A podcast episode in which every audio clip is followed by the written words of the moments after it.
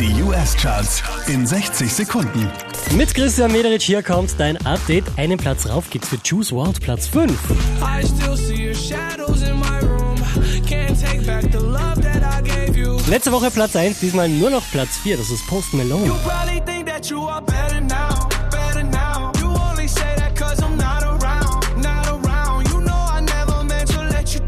Von der 2 runter auf die 3 geht's für Cardi B, I Like It.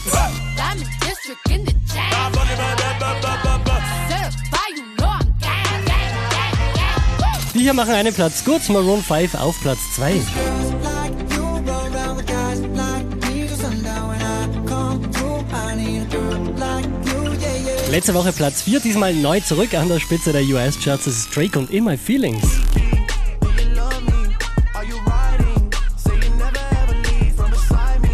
Mehr Charts auf charts.kronehit.at.